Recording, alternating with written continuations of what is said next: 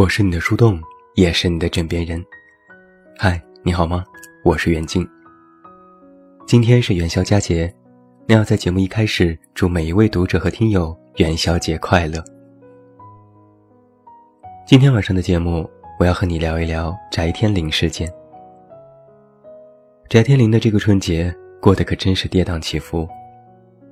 先是微博发个博士后，引来大批点赞，后又上春晚。扮演打假的警察，还没回过劲儿来，就在现实里被狠狠打假。网上就有人调侃：“真是应了翟天临这个名字，这一天真的来临了。”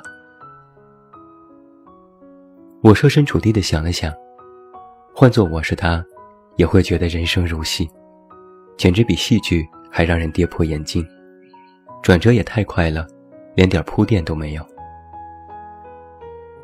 这是一场由知网引起的大型闹剧。翟天临在某场直播互动当中，被网友抓包，竟然不知道知网。随后有大批量粉丝解释，这只是一个低调的玩笑。翟天临本人也亲自下场发微博调侃：“我说我不知道一加一等于二，估计也有人信。”但是只要是看过截取视频的明眼人。一眼就能够从他当时的反应和口气里听出，其实他根本不知道知网。这就很让人疑惑：一个博士后，竟然连国内的学术文献网站都不知道，这是怎么上的学呢？这就好比是你读了几年大学，有人问你四级考过了没有，你反问什么是四级？本来我以为这个事情可以大事化小，小事化了，最终极有可能演变为是吃瓜群众和粉丝之间的互撕，然后不了了之。但是，还真是小看了网友们。随后，知乎上的一个问答：为什么翟天临博士毕业了，但是却没有公开发表的论文，迅速拉开了2019年的第一次全网打假。关于翟天临的学术质疑，主要是有两个方面。一是，在能够公开搜索的论文里，有一篇涉嫌抄袭。这篇论文只有两千八百余字，但有一千六百四十六字与别人发表的内容一致。这也引得原文作者黄教授的谴责。他说：“我是几年前发表的论文，被其整段抄袭，事实胜于雄辩。”随后，翟天临的硕士论文在知网查重，结果显示，这篇三万多字的论文，重复字数过万，重复比达到了百分之三十六点二，单篇最大文字复制显示为是陈坤的毕业论文。第二个方面，是他在网上高调的晒出北大光华管理学院博士后的录取通知书后。除了上述涉嫌抄袭的论文之外，网友找不到他发表的其他期刊论文。根据北京电影学院的相关要求，如果读博期间没有在学术期刊上发表过至少两篇学术论文，那么翟天临就不可能拿到博士学位，就更别提博士后了。那至此，翟天临学术不端已经板上钉钉，证据确凿。但是随着该事件的进一步探讨和深挖，人们的疑惑却越来越多。为什么会有这样的事情发生？这里面到底还有怎样的隐患？于是，网友们决定盘他。网络是有记忆的，只要你在网上有过一丝蛛丝马迹，哪怕过去许多年，都会被人顺藤摸瓜的深挖出来。然后快速的揪出，供人解读或批判。所以在很多年之前，就有人这样调侃过：得罪谁也千万不要得罪网友，不然你怎么死的都不知道，你甚至连该怪谁都不知道。盘他的人们就开始寻找关于翟天临事件的所有的关联，像是要找到破案线索一样，人人都是福尔摩斯。马上就有人提供了线索一：翟天临连导师的名字都写错了。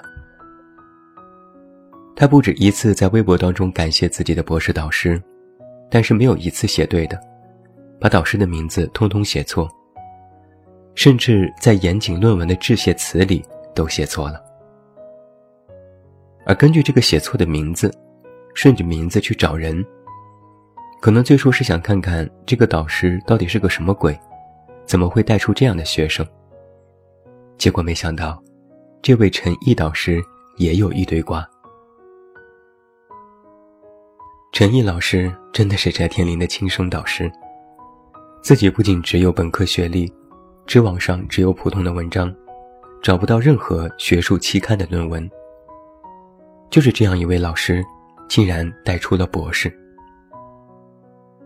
然后又有人挖出陈毅的女儿在去年有一堆黑料，狂发新闻通稿，营销碾压关晓彤等等一票同龄明星。扒完了翟天临的老师，网友们又开始生盘。既然导师都被扒了，电影学院的院长怎么能够放过？结果第二天转天，就有人提供了线索二：北京学院院长张辉。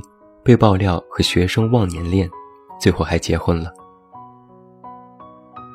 本来别人的私生活不应该干涉，人家可能是自由恋爱。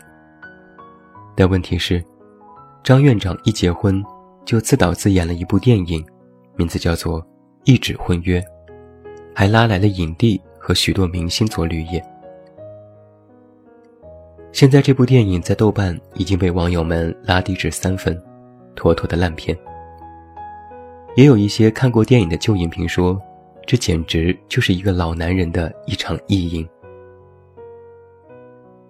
这部电影二零一六年开机，拍了一个月，最后收获了七十五万的票房。但是哪怕是这样，电影的女主角，也就是张辉的小太太，还凭借这部电影获得了一个什么国外电影节的影后。而这个所谓的休斯顿国际电影节，实际上是中国合办的。上一次这个电影节被大众得知和群嘲，是杨幂得了影后。那既然电影质量堪忧，票房扑街，那估计要赔死了吧？网友们去寻找答案，继续深盘，结果惊讶地发现，并没有。这部电影的出品方是青年电影制片厂，该厂是北京电影学院的，等于是官方出钱了。制作方是一家私营的公司，结果这家公司是张辉的忘年恋太太的，等于是一分钱没花拍了部电影，然后还赚了一笔制作费。那制作的经费从哪儿来呢？别急，网友们发现。这部电影的制片人叫做张译，这个人竟然是张辉的外甥，北大的博士，导师正是张辉本人。而人们发现，张译发表的 C 刊论文，竟然是关于这部电影对张辉院长的访谈，里面都是对电影的称赞。看到这里，就不得不感叹一句：真的是好大的一盘棋，活生生的。是一个电影生态链的闭环。国内最权威的表演殿堂之一——北京电影学院，就活生生的变成了家庭作坊。而这些，都是由翟天临学术不端事件引发的连锁反应。难怪就有人曾经写文反讽道：“真的是要感谢翟天临，他燃烧自己，照亮黑暗。”而这所有的事情。源头都是从翟天临在直播当中问：“知网是什么？”就是这么一个疑问句，引发了网友们接下来的所有的行动。当然还有更多的关于他什么高考成绩、高中学校等等的花边爆料，也是层出不穷。我再来给你梳理一下：不知道知网，然后怀疑学问；知网查不到论文。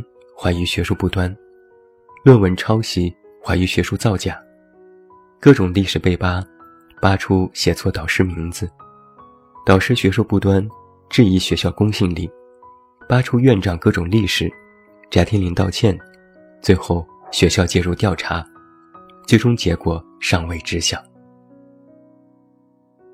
如果说第一步只是翟天临自我埋下的一个大坑，那之后跳不跳这个坑，这可就不是由他说了算的了。所以你看。网友们厉不厉害，都是火眼金睛啊！二月十四日，翟天临在微博发表了致歉声明。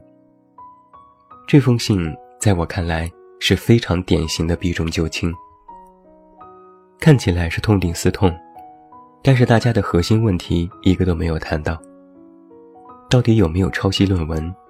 如何被录取为博士？整个流程在哪里有问题，通通的避而不谈，而且整封信还有语病多处，简直不像是一个博士后写出的。于是又有人联想说，翟天临不知道知网，道歉信又写成这样，严重怀疑他的论文都不是自己写的，他这是被代笔坑了，或许他只是知道百度文库。在这封道歉信里，翟天临将自己所有的问题归结于被虚荣心作祟。他说是因为自己内心开始飘飘然，心存侥幸，忘记了初衷。在信的最后，他用叠字下了决心，表示一定会踏踏实实、认认真真对待每一件事，勤勤恳恳、本本分分做好自己。不得不说，这是一封共情能力很强的道歉信。听起来很像是我们普通大学生写的检查，大意就等于是：我骄傲了，不小心了，于是考试做了个弊，认知不足，但我一定知错就改，善莫大焉。不是就如普通人的悔过一般吗？而也正如明星出事就道歉一般，这封信到目前为止。有四十万的点赞，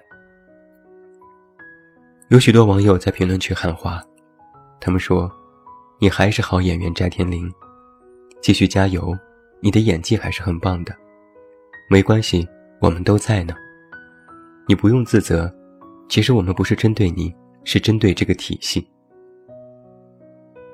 演员尹正下场发话：“咱好好看剧本，当个好演员，知错能改。”善莫大焉，这个世界还是善良的。还有老导演谢飞长门表态，对犯过过错、有污点的人，特别是年轻人，不要一棒子打死。改正了，成长了，并不影响他们以后在事业上为人类做出的贡献。对事要依法办理，对人要宽容善待。除了这些。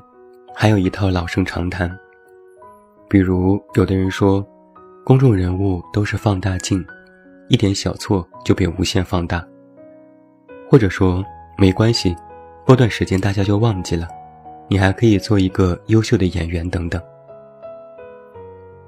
但是注意了，在这其中，最让我无法理解也无法接受的，是这样的一类留言。有的人说。翟天临靠的是演技吃饭，又不是靠学历证书，所以他没有必要作假。翟天临的事就是民众的发泄出口，这些吃瓜的用维护学术净土的名义，敢保证没有一点酸吗？都几岁了还没走上社会，难道不知道这个社会就是不公平的吗？不是能者多劳，而是权力至上。说到底。你们就是羡慕别人走后门，难道你们就没有羡慕过别人有权势的爹吗？现在网友太浮躁，仇富心理变态，见不得别人好，人们稍微犯点错就揪着不放，典型的恶臭。还有的人说，你大学毕业论文也基本都是东拼西凑的吧，重复率百分之四十都是正常的，只不过现在放到明星身上。你就假惺惺无法接受，说到底，你不也是这样的货色吗？还有人在质问，想问问你们这些道德卫士，你们的学历经得住几个人去拔？说实话，我在看到这里留言的时候，心里骂过了一万句脏话。这都是什么三观？既然演戏饭吃得香，干嘛筷子老往别人的碗里伸？既然不靠学历，那又为什么发尽心思去抄袭要一个学位？你大学论文抄袭没有被发现，就觉得这件事情无比的正确吗？是捷径，是不需要批判的吗？我不知道说这些话的人读的是什么野鸡大学，在我的大学里，谁的论文要是重复率过高，一定是要全校通报批评，而且绝对不允许毕业的。那现在就因为你侥幸混了个文凭，就觉得这种学术问题不应该被追究或者是讨论，甚至连惩罚当事人的资格都没有吗？就因为明星被扒了黑料且证据确凿。就是一件值得同情的事情吗？就是冤枉他了吗？如果一个人经不起被挖，不应该是埋怨扒皮的人，而是自己要行得正，走得直。身正不怕影子歪，这个道理难道不懂吗？我大致看了看网上的风评，现在人们大多争论在一点：到底要不要原谅翟天临？我的建议有两点。第一，翟天临的学术不端事件要和其他明星的吸毒事件区分开来。这的确是两个性质的事情，不要因为学术不端就质疑其他方面的业务能力。吸毒这件事一身黑，但学术不端是态度和认知的问题。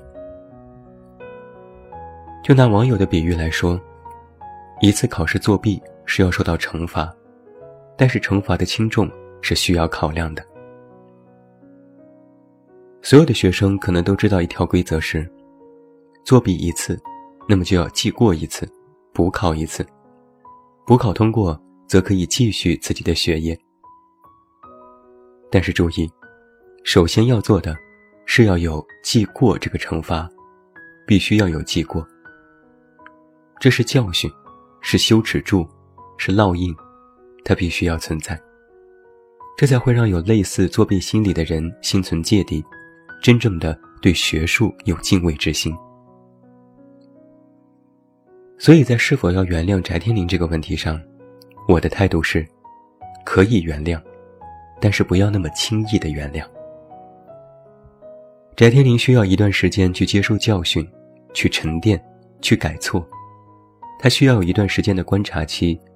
要接受包括网友在内所有人的审视和重新评估，他必须要在之后不断的努力，重新学习，用心拍戏，去做公益，去帮助其他人，以自己的切实行动去打消大家的顾虑和猜忌。这是他应该受到的教训，也是他必然要做的事情。第二。是否原谅翟天临，远远不是这件事的重点。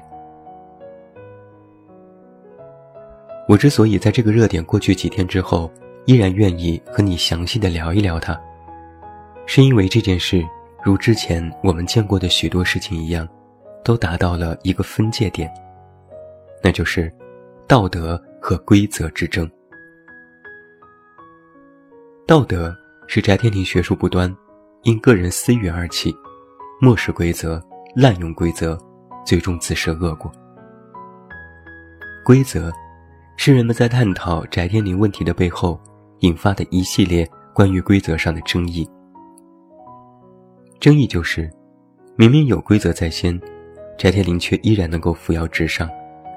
这里面到底是哪条规则出现了问题？是否还有其他的潜规则？而在我看来，规则上的清算，要比道德上的谴责更加紧迫。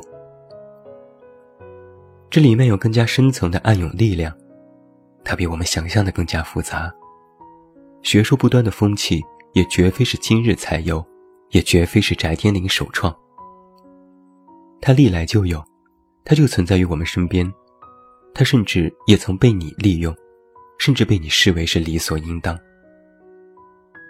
所以在网上才会有人大言不惭地说：“人人论文都有水分，做个弊没什么，学历都是豆腐渣工程，何必揪住一个翟天临不放？”所以你可以想象，这股风气已经蔓延到了何种程度，早已成为了毒瘤。这是很危险的，一日不除，伤筋动骨，最终必然受其所害。所以，在我看来，最要紧的事情，不是怎么对待翟天临的问题，而是如何应对我们社会上，尤其是学术圈的不正之风的问题。如果连学术圈这么严肃严谨和一码归一码的地方，都可以揉得进沙子，那么这个国家迟早会病。我不得不说，由翟天临引发的一系列事件，社会影响是非常恶劣的。它不仅仅是揭开学术圈不正之风的遮羞布，更让许多人对于不正之风轻率或漠视的态度昭然若揭。可悲，可叹呢。我从不赞成对任何一个人一棒子打死，我甚至建议大家给翟天临时间，让他可以有一次改正的机会。但是面对整体的风气问题，我建议下狠手，出重拳。惩罚个人可量刑，但是整治风气必须零容忍。那对于这件事，我们还有一些问题有待解决。这里面是否有利益集团的蛊惑？是否有个人以权谋私？是否有背后势力的操纵？这里面是否有人搅浑水？是否有人浑水摸鱼？是否有人推波助澜？事到如今，这不仅仅是惩罚一个翟天临就可以偃旗息鼓的。如果国人尚有一丝为自己，为将来的期许，不让今日之事重蹈覆辙，那么今日之事就不应该草草的结束。我们应该盯紧的，是翟天临背后的那群人，那股不正的势力。如果最后不了了之，我敢断言，这件事必定犹如蝴蝶效应，在多年之后，境况一定不如现在。就做一个简单的推测：假如将来你的孩子要上学，孩子勤勤恳恳、本本分分，但却因为学术不正之风，被一些龌龊之人抄袭了论文，甚至顶替了学位。而其实这些事情现在已经时有发生。如果他影响了孩子的人生，那个时候就真的是为时已晚了呀。所以。此刻你的态度，此刻你的行为，不仅仅是为你的现在，它大到可以说是为国家。往小了说，是为了你的将来，你孩子的将来，我们共同的将来。最后说一句话吧，不要把这个世界拱手相让给他们。最后，祝你晚安。有一个好梦。不要忘记来到微信公号“这么远那么近”进行关注，每天晚上陪你入睡，等你到来。我是远近，我们明天再见。